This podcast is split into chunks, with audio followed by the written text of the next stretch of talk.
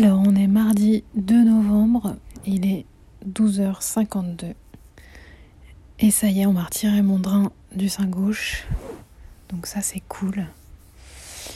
Et aujourd'hui, c'est aussi euh, le dernier jour de la cagnotte Ulule pour, euh, pour le financement du podcast.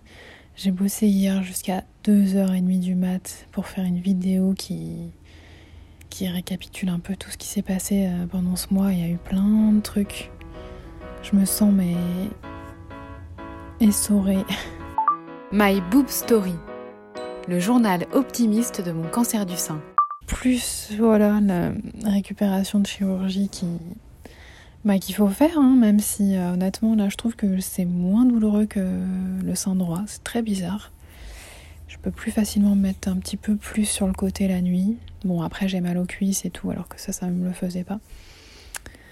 Mais euh, j'ai la sensation qu'on. que je suis presque en train de boucler cette boucle. Après, j'ai plein d'interrogations. Déjà, je trouve que, bon, l'aspect des seins est vraiment très très cabossé. Donc, je me demande si si j'arriverai à avoir un résultat vraiment très satisfaisant, même là où il y a la graisse qui a été injectée. Euh, bon, après, faut, faut, que ça se mette en place, quoi.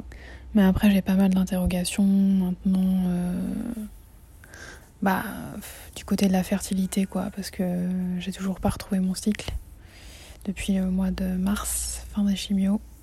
Et j'avoue que ça, ça me stresse énormément. Et voilà, l'émotion arrive rien que de l'évoquer parce que j'ai trop peur en fait que que ça ait cassé quelque chose, que que du coup je puisse pas avoir d'enfant, ça c'est bon. Je pars peut-être loin, il y a peut-être d'autres étapes euh, à venir euh, avant d'en arriver à ce constat-là, mais euh, pendant tout ce mois d'octobre rose là il y a eu pas mal de. Enfin, j'ai lu pas mal de trucs et j'ai lu notamment un témoignage qui disait qu'il n'y avait pas de petit cancer du sein. Et c'est vrai, en fait, il n'y a pas de petit cancer du sein, même si c'est détecté tôt, même si c'est soigné et guéri. Ça reste une épreuve qui nous marque, en fait, pour toute notre vie. Alors on s'en relève, on s'en nourrit aussi. Euh, la preuve, quoi. Je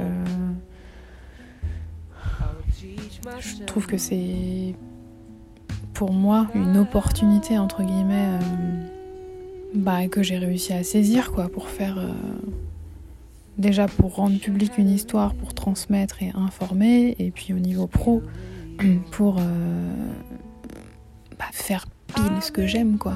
Mais derrière c'est vrai qu'il y a il y a la réalité de la personne et, et les conséquences alors j'ai regardé un témoignage là d'une femme qui, bah, qui s'était séparée de son conjoint en traitement. A priori ça concerne euh, quand même 20% de, personnes. C'est sûr que moi de mon côté j'ai une chance inouïe. Euh, je pense que voilà, cette épreuve nous a rendu encore plus forts, même si on était très très très très fort déjà de base. Mais là, la perspective de galérer encore pour, euh, pour avoir des enfants, ça, c'est, dur, dur, quoi. Merci d'avoir écouté l'un des derniers épisodes de My Boob Story. Pour ces dix derniers épisodes, la diffusion devient quotidienne du lundi au vendredi. Pour l'avant-dernier épisode, j'aimerais faire entendre vos voix. Alors si le cœur vous en dit, laissez-moi une note vocale pour me dire quel épisode vous a le plus marqué, celui qui vous a été le plus utile ou tout autre message. Envoyez-moi tout ça via Instagram, Facebook ou par mail myboobstory.podcast at gmail.com. Abonnez-vous à mes réseaux pour ne manquer aucune info. À demain!